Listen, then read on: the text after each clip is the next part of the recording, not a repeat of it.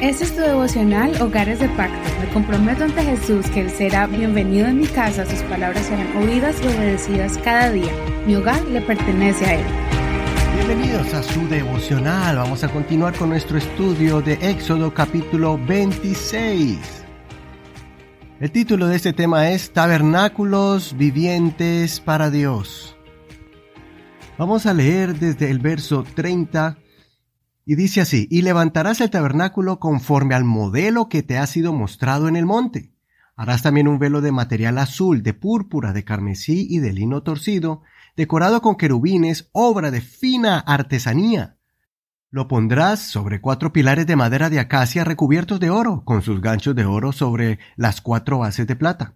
Harás colgar el velo de los ganchos. Introducirás detrás del velo el arca del testimonio Aquel velo le servirá de separación entre el lugar santo y el lugar santísimo. Pondrás el propiciatorio sobre el arca del testimonio en el lugar santísimo. Pondrás la mesa fuera del velo y el candelabro frente a la mesa en el lado sur del tabernáculo y pondrás la mesa en el lado norte. Harás para la entrada del tabernáculo una cortina de material azul, de púrpura, de carmesí y de lino torcido, obra de bordador. Harás para la cortina cinco pilares de madera de acacia y los recubrirás de oro. Sus ganchos serán de oro y les harás cinco bases de bronce fundido. Hasta aquí la lectura de hoy. No olvides leer todo el capítulo completo para que mire los detalles de la elaboración de ese tabernáculo. Ahora en este capítulo vemos la orden con detalles precisos para elaborar los elementos que compondrán el tabernáculo en el desierto. Tienes que usar mucho tu imaginación para que visualices el tabernáculo en todo su esplendor. El lugar santo y santísimo es una edificación de tablas de madera, de forma rectangular, cubierta de un techo de telas y pieles. A su vez, la rodeará una cortina especial. Todo esto será sostenido de columnas de madera, todo el tabernáculo, cubiertas de oro, también de bronce y plata, según la ubicación en el tabernáculo. Este tabernáculo fue diseñado por Dios.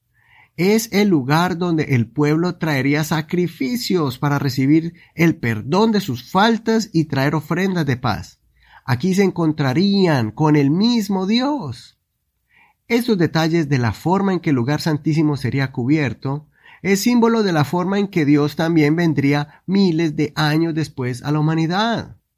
Este Dios vino al mundo y sería su nombre Jesús, que significa Él salva a su pueblo.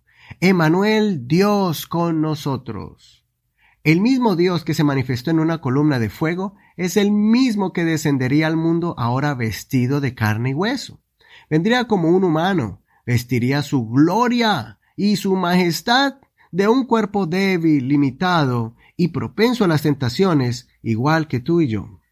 Este tabernáculo de carne sirvió para que la gloria de Dios pudiera habitar en medio de los pecadores, y en vez de consumir al pecador, de destruirlo, más bien lo limpió, lo restauró y le dio la salvación. La gran diferencia entre Jesús y nosotros es que Él mantuvo su vida limpia y pura y nunca cayó en pecado. Esa fue la forma por la cual Él pudo vencer la muerte, el mundo y el mismo infierno, para que ahora nosotros pudiéramos tener acceso a la presencia de Dios y acercarnos a Él. Ahora tú y yo somos tabernáculo del Dios viviente. Tu cuerpo ahora le pertenece al Señor y podemos llevar la presencia de Dios a todo lugar, porque ahora habita en nuestros corazones. Por eso, cuando tocamos alguna impureza haciendo cosas que no le agradan a Dios, el Señor se entristece y su espíritu se contrista en nosotros. Por eso debemos purificar nuestros corazones continuamente en la presencia de Dios, para que su fuego no se apague y podamos llevar paz, vida eterna, fortaleza, sanidad y salvación adentro de nuestro hogar, a nuestro lugar de estudio y de trabajo, y así poder ser un instrumento en las manos de Dios aquí en la tierra. Recuerda las palabras del apóstol Pablo en 2 Corintios 6, 16. ¿Qué acuerdo puede haber entre un templo de Dios y los ídolos? Porque nosotros somos templo del Dios viviente. Como Dios dijo, habitaré y andaré entre ellos. Yo seré su Dios y ellos serán mi pueblo. También en 1 Corintios 6, 18. Huyan de la inmoralidad sexual. Cualquier otro pecado que el hombre cometa está fuera del cuerpo, pero el inmoral sexual peca contra su propio cuerpo. ¿O no saben que su cuerpo es templo del Espíritu Santo que mora en ustedes, el cual tienen de Dios y que no son de ustedes? Pues han sido comprados por precio. Por tanto, glorifiquen a Dios en su cuerpo. Cuidemos nuestro cuerpo de que tengamos alguna clase de ídolos en el corazón y también de caer en promiscuidad. Cuidemos el templo de Dios y mantengámoslo puro. Soy tu amigo y hermano Eduardo Rodríguez. Que el Señor Jesucristo te llene de su Santo Espíritu y puedas ser tú un templo de Dios donde quiera que vayas, y no solamente tú, sino cada miembro de tu familia. Gracias por compartir este devocional. Gracias por sus oraciones, por sus ofrendas y gracias también por compartir este devocional por medio de Facebook Búscanos como Hogares de Pacto Devocional. Ahí están las notas en inglés y en español de este programa.